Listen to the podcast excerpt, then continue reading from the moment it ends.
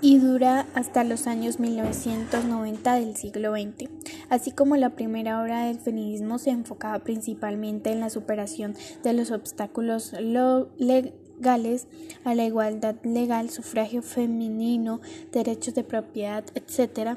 La segunda ola tenía una amplia variedad de temas, la desigualdad no oficial, de facto, la sexualidad, la familia, el lugar de trabajo y quizá de forma más controvertida los derechos en la reproducción. Feminismo de tercera ola. Es un, un, término identificado con diversas ramas del feminismo cuyo activismo de investigación en Estados Unidos comienza en 1990 y se extiende hasta el presente. El movimiento surgió como una respuesta a los fallos recibidos en el llamado feminismo de la segunda ola, la toma de consecuencia de que no existe un único modelo de mujer por el contrario, existen múltiples modelos de mujer determinados por cuestiones sociales, étnicas, de nacionalidad, clase social, orientación sexual o religión.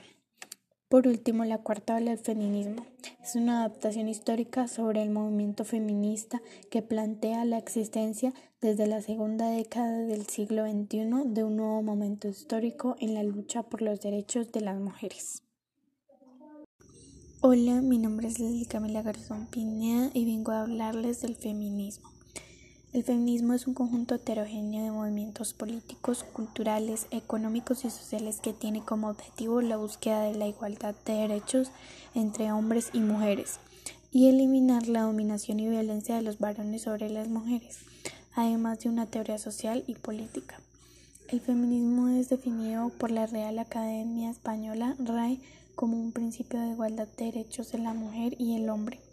La definición de este concepto ha sido tema de debate entre diferentes autores e incluso ha generado diferentes movimientos sociales y culturales. La influencia del feminismo ha conseguido promover derechos de las mujeres, incluido el derecho a votar, ocupar cargos públicos, trabajar, ganar el mismo salario, poseer propiedades, recibir educación, firmar contratos, tener los mismos derechos dentro del matrimonio y licencia por maternidad.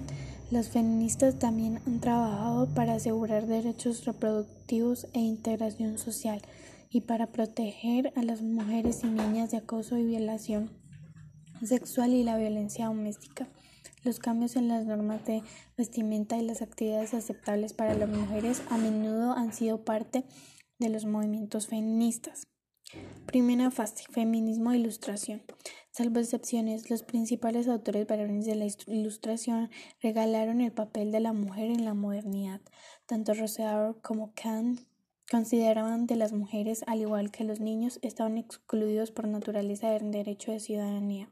Celia Amorós estudió el tema señalando que aunque el feminismo se encontraba incito en la cara romántica de la Ilustración registró importantes iniciativas aún desde etapas más tempranas. Sería finalmente una senda no transitada que llevó a que el pensamiento feminista sea habitualmente ignorado en los estudios sobre el movimiento ilustrado.